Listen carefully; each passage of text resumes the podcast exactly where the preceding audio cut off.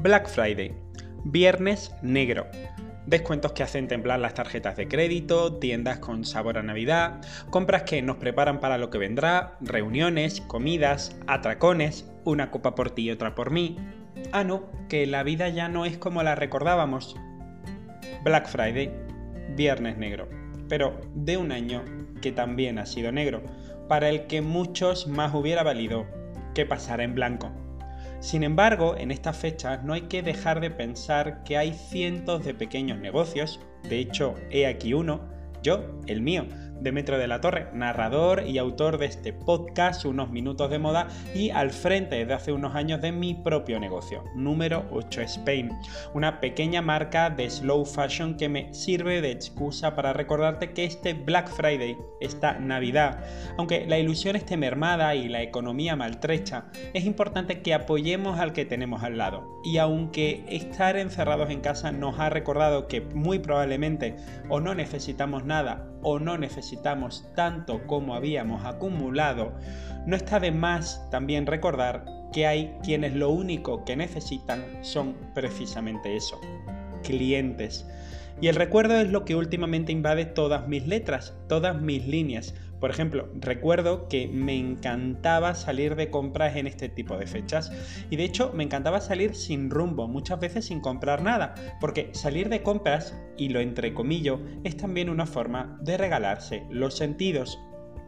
Mirar escaparates, sentarte en un banco a ver cómo pasa la gente, pensar en sus vidas, ver sus bolsas repletas de objetos preciosos que al final lo que encierran es sobre todo ilusión. De hecho, es más, ¿quién no ha soñado con de repente estar en una fecha así en Nueva York y detenerse frente a los escaparates de, ¿qué te digo yo?, Saks en la Quinta Avenida para luego tomar un chocolate caliente y resguardarse del crudo invierno de la costa este? Suena cinematográfico, ¿verdad? Pero también muy evocador, no me lo niegues. De hecho, si ese mismo paseo que te propongo, ese paseo neoyorquino, lo hubiéramos hecho en 1932, en el escaparate de Saks hubiéramos descubierto a Cynthia, el maniquí de jabón que se convirtió en la celebridad más famosa de Nueva York durante la década de los años 30.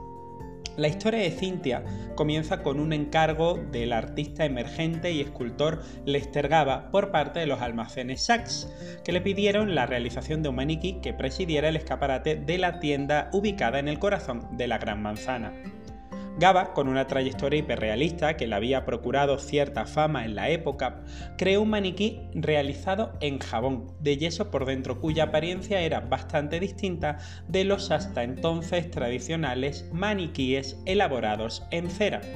Así nació la perfectamente imperfecta Cintia, cuyo realismo captaba la atención de los viandantes que en fechas como las de hoy, cuando aún no, existe, no existía el Black Friday, contemplaban las mejores prendas y aderezos de Saks sobre el magnetismo de esta figura de jabón casi viva que llegaría a convertirse en un icono de la vida social de aquellos años.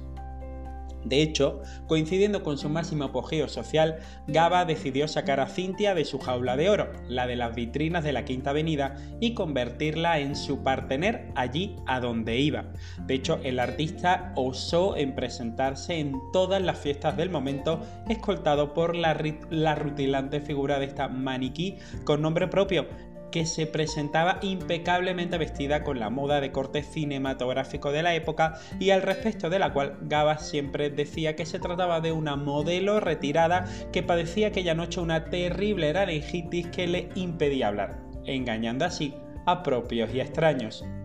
De hecho, Cintia adquirió una popularidad solo comparable a la de las esculturas clásicas expuestas en los mejores museos del mundo, pero con la particularidad de que ella, a diferencia de estas pesadas esculturas, era fácil de mover y pasaba además por una mujer de carne y hueso. De hecho, en julio de 1937 la icónica revista Life dedicó a Cynthia su portada, hablando de su fantástica vida en fiestas y en los sitios más exclusivos de Nueva York. Por supuesto, el reportaje iba acompañado con una deliciosa sesión de fotos donde Cynthia desplegaba todo su esplendor y gusto por la moda de la época.